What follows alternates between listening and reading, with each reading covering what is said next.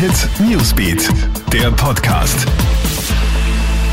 Hallo, Gilbert Stadelbauer, da einen schönen Montagmorgen wünsche ich dir und ich habe für dich die aktuellen Meldungen.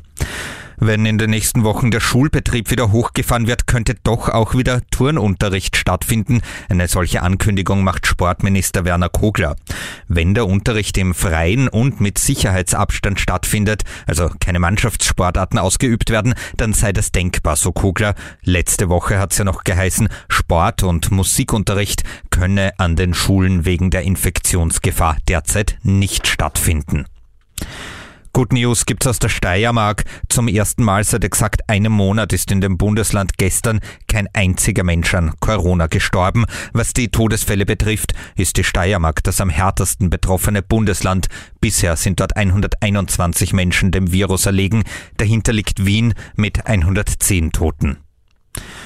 Österreichs Friseure bereiten sich auf den großen Ansturm vor. Am Samstag dürfen sie ja endlich wieder öffnen und Millionen Österreicher warten bereits auf einen neuen Haarschnitt. Anfangs ist Geduld gefragt. Um die Sicherheitsabstände zu gewährleisten, können in den Salons nur wenige Kunden zeitgleich bedient werden. Dort, wo Abstand halten räumlich nicht möglich ist, müssen Plexiglaswände eingezogen werden.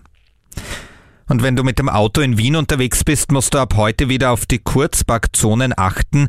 Diese sind ja im März wegen der Corona-Krise ausgesetzt worden. Sie treten heute wieder in Kraft. In vielen anderen österreichischen Städten sind die Kurzparkzonen bereits vor einiger Zeit wieder aktiviert worden.